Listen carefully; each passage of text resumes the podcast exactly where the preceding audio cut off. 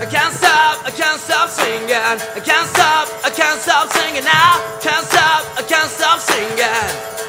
Singing on the radio. I've been in band since I was a child. Wanna be a rock and roll star. Trying hard to sing on the radio. Hola, somos los enanitos parlantes.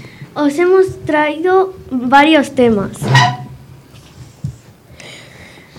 ¡Allá vamos! Hola, me llamo Carla de Sexto A y hoy os voy a hablar del cine y la literatura. ¿Qué es? El cine es una historia que se puede representar en forma de película o serie. La literatura es una historia o un cuento que se representa en un libro. Ejemplos del cine. También tenemos ejemplos del cine, como por ejemplo La historia interminable. La emperatriz Batil está mortalmente enferma y su reino, fantasía, corre un grave peligro. La salvación depende de Atreyu, un valiente guerrero de la tribu de los pieles verdes. Y Bastian, un niño tímido que lee con pasión un libro mágico.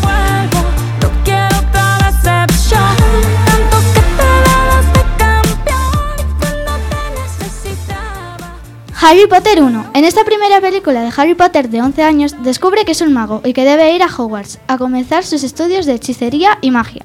Pero su talento no viene solo, se acompaña de una maldición que lo dejará atado a Lord Voldemort, quien buscará su muerte hasta el final de la historia. ¡Madre mía! Podría seguir diciendo películas fantásticas. Bueno, ahora toca los ejemplos de la literatura.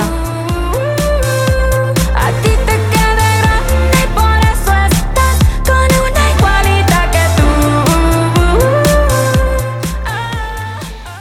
El Principito. La historia se centra en un pequeño príncipe que la- realiza una travesía por el universo. En este viaje descubre la extraña forma en la que los adultos ven la vida y comprende el valor del amor y la amistad. Matilda es una lectora em- empedernida con tan solo 5 años, sensible e inteligente. Todos la adoran, menos sus mediocres padres, que la consideran una inútil. Además, tiene poderes extraños y maravillosos. Un día decide desquitarse y empieza a emplearlos contra la cruel señorita Trunchbull. Creo que no voy a decir más porque o si no me paso una eternidad diciendo todos los libros que hay. Bueno, hasta aquí todas las recomendaciones, tanto literarias como de cine. ¡Hasta la vista! ¡Wow, Carla! ¡Qué interesante! Hola Raúl, ¿nos puedes decir cuáles son las rimas y los poemas?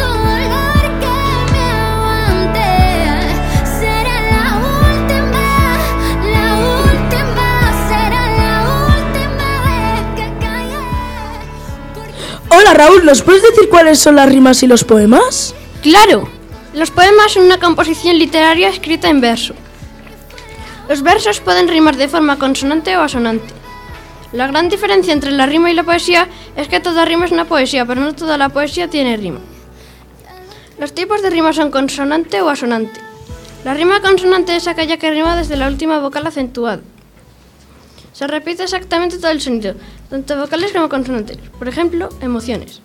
Y en la rima asonante solo coinciden los sonidos vocálicos. Algunos ejemplos de rima consonante son espejo, consejo, vivir, dormir, primera, madera, etc. Y otros ejemplos de rima sonante son consulta, pregunta, dulzura, luna, vista, prisma, toro, ogro, etc. Los, los tipos de poemas según su género son poemas líricos, épicos y dramáticos. Los poemas líricos expresan sentimientos, estados del espíritu y reflexiones. Los poemas épicos son poemas de batallas, aventuras y hazañas. Y los poemas dramáticos son poemas que se escribieron con la finalidad de ser representados. Los tipos de poemas según su composición son himnos. Son poemas cuyo tema central suele ser la admiración por un suceso, por una nación o por un personaje. Odas. Son composiciones de celebración o de alabanza. Elegías. Son poemas que expresan la tristeza que causó la pérdida de un ser querido.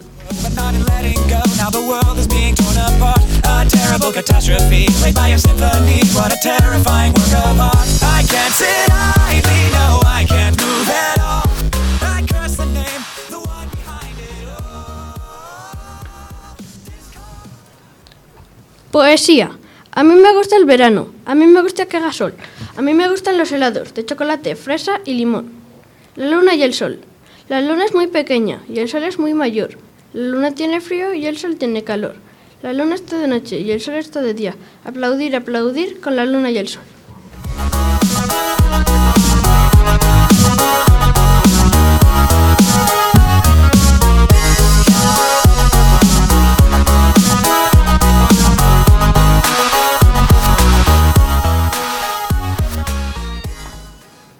Me encanta el poema de la luna y el sol. ¡Démosle la bienvenida a Idoya!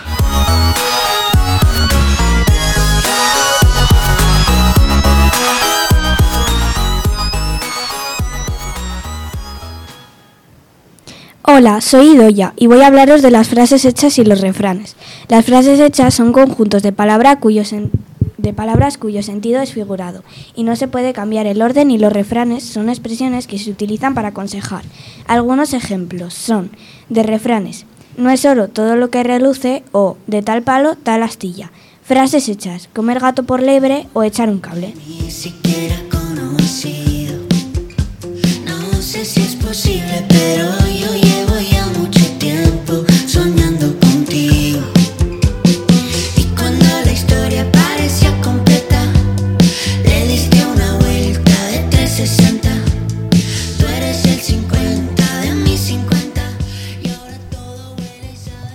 Seguimos con Natalia. Esa soy yo. Autobiografía y biografía. Semejanzas. Son relatos. Hay un narrador. Cuenta la vida de una persona. Diferencias. Autobiografía. Es- está escrita en primera persona y la vida que cuenta es la del narrador, es decir, el de uno mismo. Biografía. Está escrito en tercera persona. Cuenta la vida de un famoso o persona diferente a uno mismo. Mi autobiografía.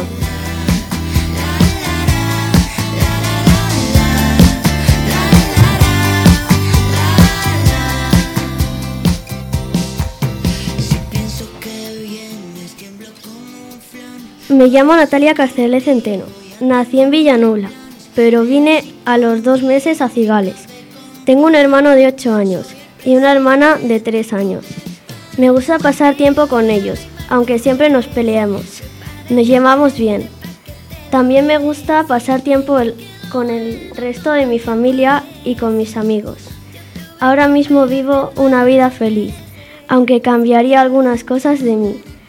Tengo dos periquitos que me estresan un poco, pero en el fondo les quiero mucho. Voy a comprarte unas gafas de sol Porque el futuro se ve brillante Porque llegó a mi vida El amor de mi vida Yo se lo pedí al de arriba Pero contigo se la puede amar Qué buena suerte Bueno, hasta aquí hemos llegado. Oye, que faltamos yo y Carolina. Perdona, Iván.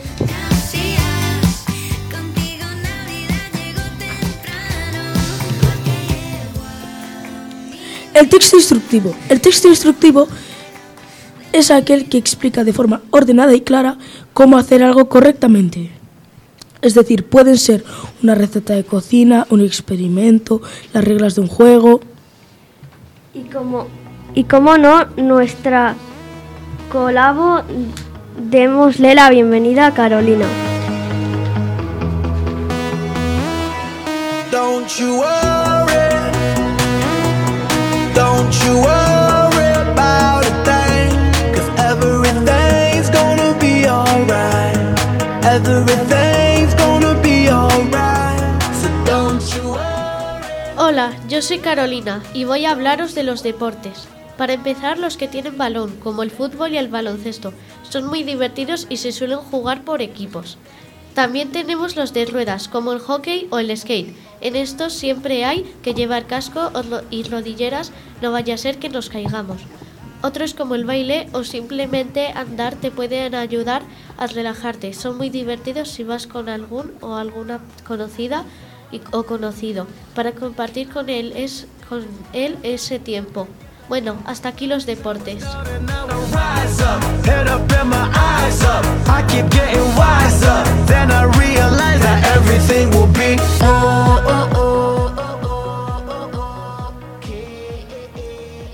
Bueno, ahora lo último. Hola, soy Iria y vengo a hablar del dragón de Komodo. El dragón de Komodo, Varanus komodensis, también llamado monstruo de Komodo y varano de Komodo, se encuentra en la isla de Indonesia central. Es el lagarto de mayor tamaño del mundo, con una longitud media de 2 a 3 metros y un peso de unos 70 kilogramos. ¿Qué comen los dragones de Komodo? En la naturaleza los dragones adultos comen búfalo de agua, cerdos, ciervos, perros salvajes, serpientes venenosas y dragones juveniles. Los dragones juveniles comen pequeñas lagartijas, huevos, saltamontes y escarabajos. ¿Cuántos años puede vivir un dragón de Komodo? Viven entre 30 y 50 años. ¿Por qué es tan fuerte la mordedura de un dragón de Komodo? El dragón de Komodo es extremadamente venenoso. Tiene tantos virus y gérmenes en la boca que cuando te muerde te mata te pone muy enfermo. Hasta luego, chicos.